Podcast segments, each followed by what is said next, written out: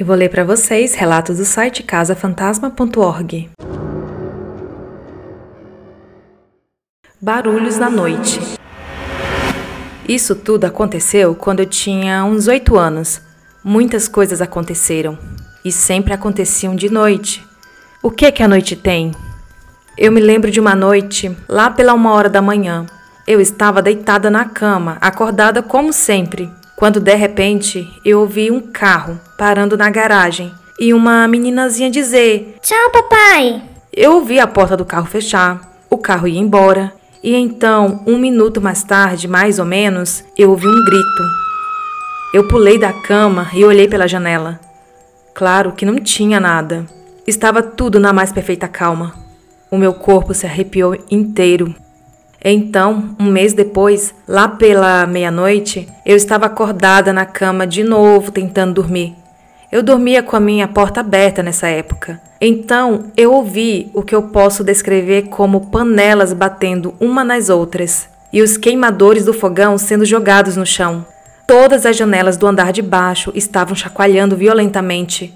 Estava fazendo muito barulho. Eu fiquei tão assustada que eu me cobri com um cobertor e fiquei lá até dormir. No dia seguinte, todos falaram que não ouviram nada durante a noite. Eu ouvia passo na escada. A minha cama ficava posicionada de um jeito que eu podia ver perfeitamente o corredor inteiro. Ninguém nunca subia a escada. Os passos continuavam como se tivesse alguém subindo sem parar. Como se a escada durasse para sempre. Eu também ouvia batidas vindo do meu armário. E uma noite eu me levantei e fui olhar lá dentro. Não tinha nada. E quando eu voltei para a cama, isso durou a noite inteira, até eu dormir. Mas a coisa mais assustadora que já aconteceu comigo foi durante o dia. Eu estava sentada na sala com minha amiga brincando com os gatinhos que minha gata tinha acabado de ter. Estava apenas nós duas dentro de casa. De repente, eu comecei a sentir o cheiro de fumaça de cigarro. A minha amiga perguntou para mim: Você está sentindo esse cheiro? E eu disse: Estou.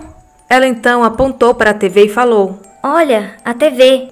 Estava desligada, mas refletido nela dava para ver uma mulher em pé atrás da gente, fumando um cigarro. Eu virei para trás e ela não estava mais lá. Mais tarde eu falei para minha mãe o que tinha acontecido e ela começou a chorar.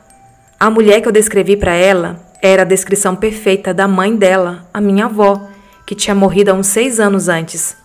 Muitas coisas estranhas aconteceram naquela casa. Eu ouvia vozes profundas vindo de trás da TV, quando ela estava desligada. Sussurravam meu nome na minha orelha, batidas vindo do andar de cima, quando estavam todos no andar de baixo, passos de noite, enfim. Eu poderia ficar o dia inteiro escrevendo tudo o que já aconteceu, mas acho que já dá para vocês terem uma ideia. Esse relato foi enviado pela Karina de São Paulo.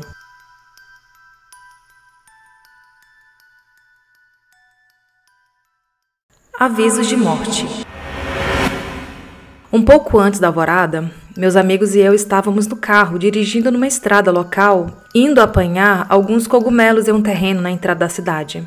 Cinco minutos antes de chegarmos no local, estávamos numa curva brusca que te faz olhar em um prado mais adiante. E nesse prado vimos dois olhos vermelhos brilhantes Todos nós olhamos enquanto passávamos e vimos o que parecia ser uma silhueta nas sombras, a silhueta da morte, a caveira com o robe preto e a foice. Quando aquilo saiu do campo de visão, nós trememos como se um espírito tivesse passado por nós. Então perguntamos: Você viu o que eu vi?